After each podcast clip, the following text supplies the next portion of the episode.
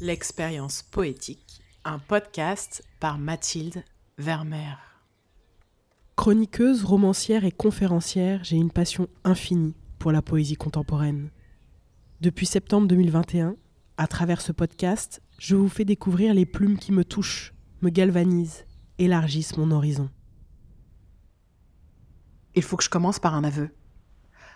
Parfois, il y a des textes poétiques qui me résistent des textes dans lesquels je n'arrive pas à rentrer.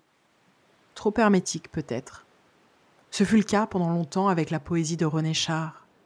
J'avais envie de découvrir cet écrivain à cause de sa trajectoire, à cause de sa place singulière sur la scène littéraire française, mais à chaque fois que je le lisais, je sentais que le sens m'échappait, je me sentais comme exclu. Pour cette saison 4, je ne voulais pas passer à nouveau à côté du poète. Alors je suis revenu à ce que je dis. La poésie, pas besoin de la comprendre. Il suffit de se laisser porter par une musique, des images, une fugace émotion. J'ai repris les recueils. Lire et relire, laisser le charme opérer. Et il a opéré, avec l'ouvrage Commune Présence, paru chez Gallimard en 1978. Un ouvrage particulier, une anthologie établie par l'auteur lui-même. Je vais d'ailleurs démarrer avec le texte qui donne son titre au recueil. Écoutez. Tu es pressé d'écrire, comme si tu étais en retard sur la vie. S'il en est ainsi, fais cortège à tes sources, à toi, à toi de transmettre ta part de merveilleux, de rébellion, de bienfaisance, effectivement, tu es en retard sur la vie. La vie inexprimable. La seule, en fin de compte, à laquelle tu acceptes de t'unir. Celle qui t'est refusée, chaque jour, par les êtres et par les choses. Dont tu obtiens péniblement, de ci, de là, quelques fragments décharnés. Au bout de combats sans merci.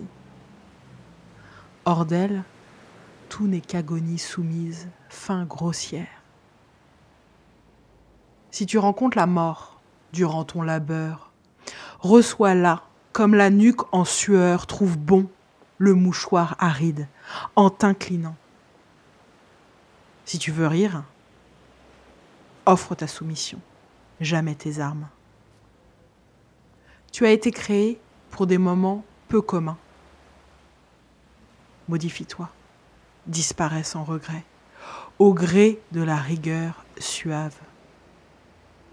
Quartier suivant quartier, la liquidation du monde se poursuit, sans interruption, sans égarement. Et sème la poussière. Nul ne décèlera votre union.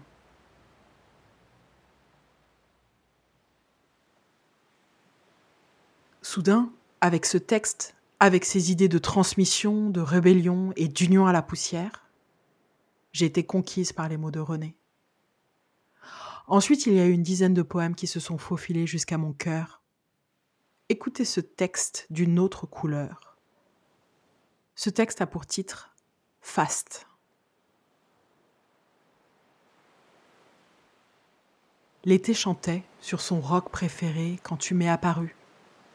L'été chantait à l'écart de nous qui étions silence, sympathie, liberté triste, mer plus encore que la mer dont la longue pelle bleue s'amusait à nos pieds. L'été chantait et ton cœur nageait loin de lui. Je baisais ton courage, entendais ton désarroi. Route par l'absolu des vagues vers ces hauts pics d'écume où croisent des vertus meurtrières pour les mains qui portent nos maisons. Nous n'étions pas crédules, nous étions entourés. Les ans passèrent. Les orages moururent. Le monde s'en alla. J'avais mal de sentir que ton cœur, justement, ne m'apercevait plus. Je t'aimais en mon absence de visage et mon vide de bonheur, je t'aimais, changeant en tout, fidèle à toi.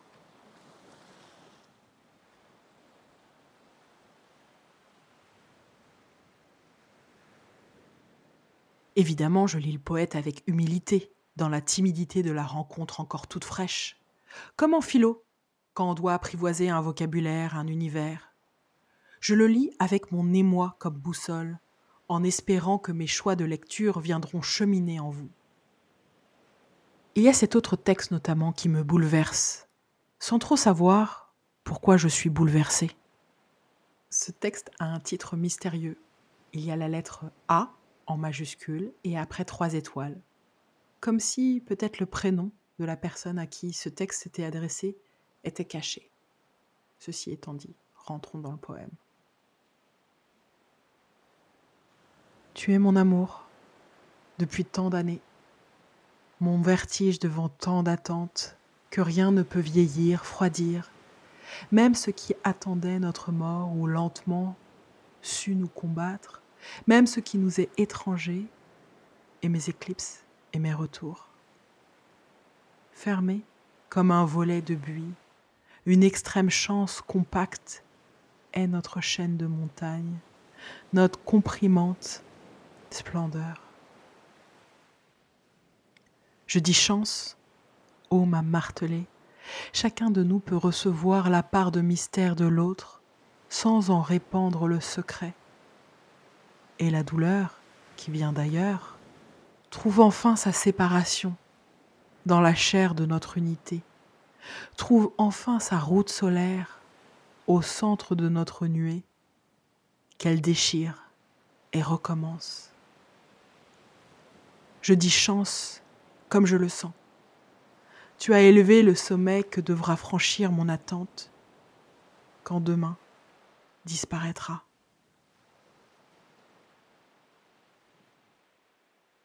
Enfin si je sais pourquoi je suis bouleversée. C'est la douleur que contient ce texte qui m'atteint, cette douleur mêlée à l'amour. J'ai l'impression que l'auteur brûle d'avoir vu de trop près la vérité des sentiments, du monde, de la vie. Cette compréhension totale et terrible teinte son écriture d'une tristesse immense.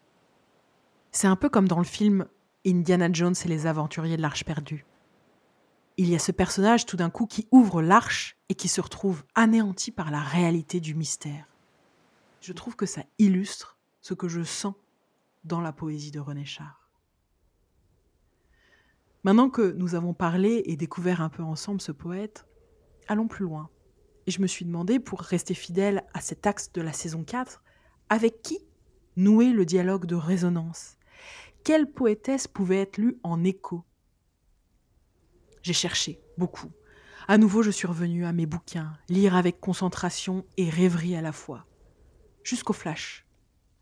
La poétesse que j'ai choisie, j'en ai déjà brièvement parlé au cours de la première saison. Cette poétesse, c'est Vénus Kurigata, dont j'adore le recueil intitulé Les mots étaient des loups, paru chez Poésie Gallimard en 2016. Cette autrice prolifique est née au Liban en 1937 soit une trentaine d'années après René. Elle est toujours vivante à ce jour. Dans son écriture, peut-être à cause de sa propre expérience de la guerre, une guerre qui a tant meurtri sa terre natale, je ressens la même douleur. Avec cette idée en toile de fond, le premier texte que je vous lis m'apparaît comme une réflexion sur la force du langage et du lien. Une force qui permet de faire face. Écoutez. C'est là, et nulle part ailleurs, sur une terre ceinturée par les vents, que les premiers mots discutèrent d'un problème d'eau et d'une place au soleil. La bouche remplie de vacarme, ils racontèrent les poussières muettes et les cris des rochers. Leur nombre n'excédait pas celui des vivants, un mot par homme. Celui qui mourait cédait sa place à l'arbre de son choix. Homme et chêne partageaient la même écorce, le même âge inscrit dans l'aubier, et même ombre, l'arbre en haut, l'homme en bas, et parfois l'inverse, quand il prenait à la terre l'envie de se retourner. Je discerne aussi dans la façon de Vénus de manier les fragments la présence de secrets qu'il ne faudrait absolument pas percer. Certaines énigmes semblent devoir rester intactes parce que la vérité serait trop brutale. Comme dans ces lignes terrifiantes. Écoutez. Les livres séparaient le dedans et le dehors. La mère nous cousait des grandes poches pour contenir nos frayeurs, nous cousait ensemble pour ne pas nous disperser. Les bombardements enfumaient le miroir où elle nous cachait avec nos jouets. La guerre terminée, elle épousa des guerriers et des soldats de plomb. La maison s'enfonçait à mesure qu'elle se mariait nos larmes couraient sur ses joues.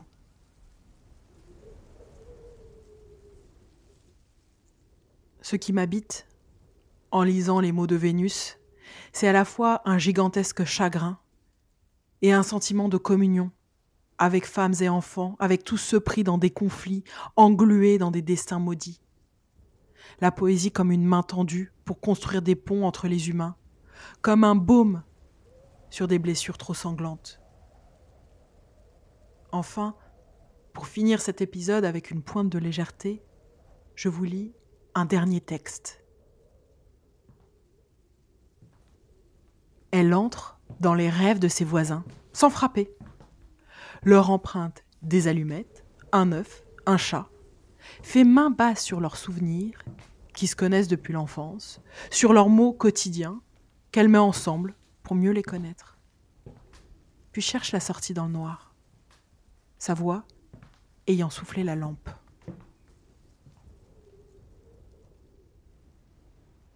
J'aime l'humour qui se balade dans ce morceau, dans ce fragment. J'imagine une jeune fille, une jeune femme libre, audacieuse, impertinente. Je me dis que ce personnage est peut-être une allégorie de la poésie. Cette poésie qui nous aide à trouver la sortie dans le noir. Cette poésie qui nous fait le cadeau de la fantaisie, du partage des rêves, du recyclage des souvenirs. Ces choses intangibles et pourtant infiniment précieuse qui nous sauve de l'appel venimeux des gouffres sombres. Oui, grâce à l'expérience de la beauté, grâce aux mots qui brisent le silence, la voix peut bien souffler la lampe. Il reste toujours un chemin vers la lumière.